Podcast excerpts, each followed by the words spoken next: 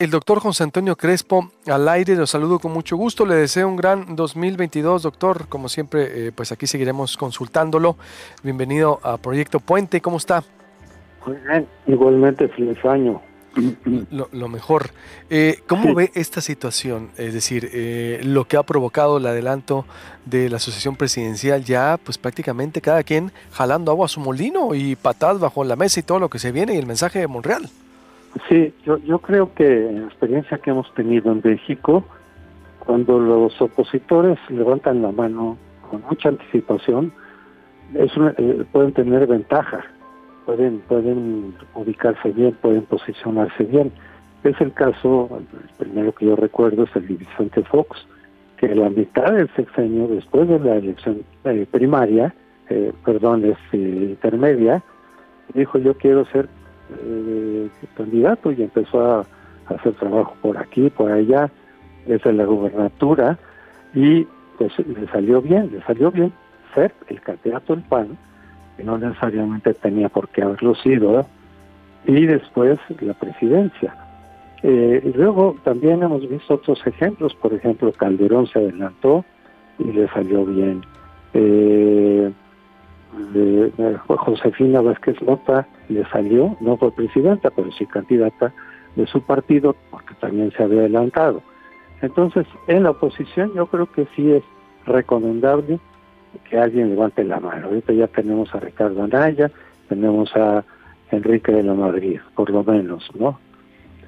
Pero en el partido del gobierno es distinto, por, por la lógica misma, porque están ocupando puestos de gobierno importantes, porque tiene que haber una colaboración entre los distintos eh, miembros del gabinete y si de pronto a la mitad del sexenio dices, pues órale, cada quien que levante la mano, incluso él hacía mención de los posibles candidatos, pues entonces sí distorsionas un poco la dinámica, porque tienes a, los a los candidatos, a los secretarios, eh, pues ya haciendo campaña, no hay, no hay más que ver a Claudia Sheinbaum, está más dedicada a hacer campaña, eh, incluso en todo el país, que trabajan en el Distrito Federal, eh, porque obviamente necesita proyectar su imagen, pero eso sí podía haber sido, pues ya antes, ¿no? Un poco antes de la elección, como, como le hacían los pristas.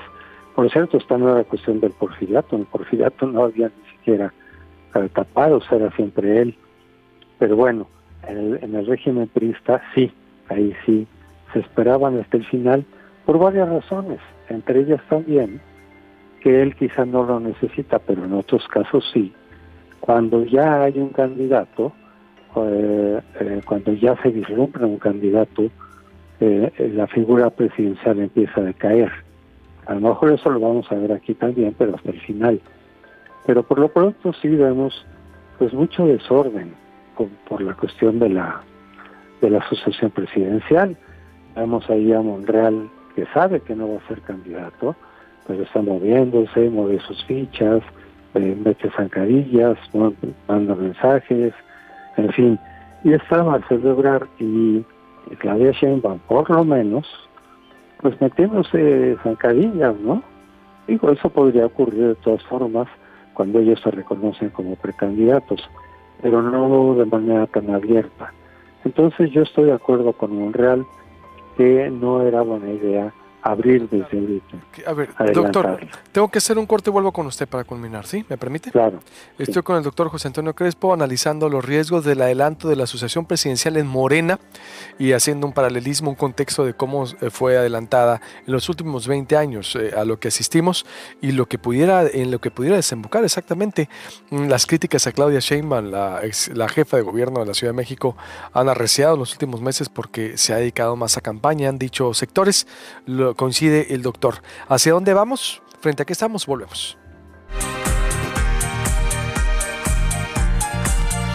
Volvemos, estamos en Proyecto Puente, gracias por estarnos acompañando. Estoy hablando con el doctor José Antonio Crespo, para quien se va conectando, quien va llegando, sobre la sucesión presidencial adelantada que el presidente ya prácticamente la está oficializando, es decir, porque dice, antes era como el porfiriato, los tapados, la simulación, pero ahora eh, pues cada quien trae su carrera cada quien trae su lucha, sus ganas y yo sí veo muy riesgoso también esto porque, como dice usted, eh, doctor, hay un desorden y en qué puede desembocar esta situación, en que no sea, yo creo que no va a venir siendo la que todo el mundo cree que va a ser o el que va a ser y puede, creo, mm, salirse a esto pues con otro resultado que no veíamos.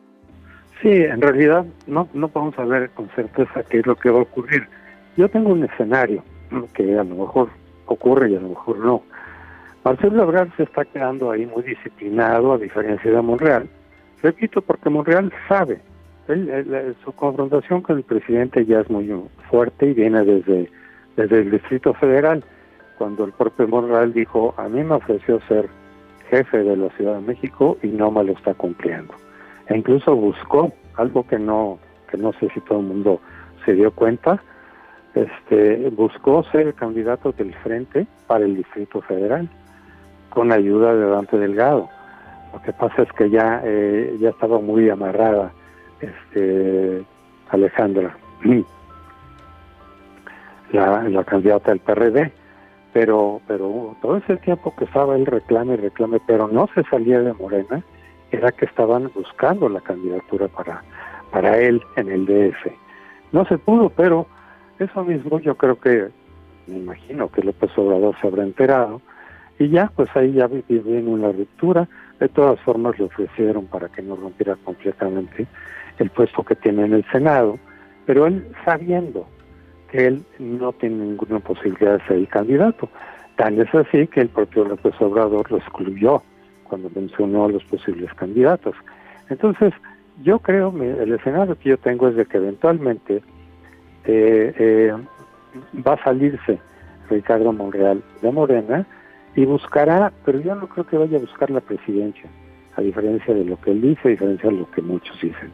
Creo que va a buscar la Ciudad de México, precisamente porque va a tener mejores posibilidades de ganar que la presidencia. Bueno. Eh, la candidatura, cree usted, de la Ciudad de México, teniendo mejores posibilidades y, se va a salir de Morena, para concluir. Sí, y, y por otro lado, yo creo que Marcelo Ebrard está muy disciplinado esperando sabiendo que no es el favorito, que la favorita es Claudia.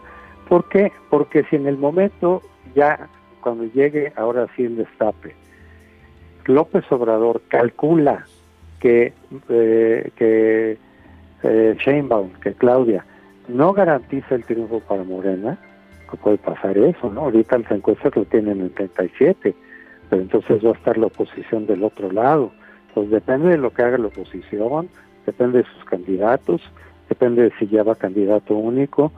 Puede López Obrador decir, o Sheinbaum va bajando, en fin, puede decir, ella no me garantiza el triunfo, entonces mejor me voy con Marcelo, porque a su vez yo creo, muchos creemos, que si Marcelo no es el candidato de Morena, también se va a salir y va a buscar la candidatura por otro partido. Se habla del Partido Verde, por ejemplo, con quien tiene vínculos muy estrechos desde hace, desde hace mucho. Lo que no creo es que Marcelo se quede si es que él no es el candidato. Muy bien, pues estará interesante lo que viene, doctor, y lo estaremos consultando, o por lo pronto estos son los primeros síntomas de lo que pudiera pues empeorar. Le mando un abrazo y lo mejor este año, doctor. Igualmente, hasta luego.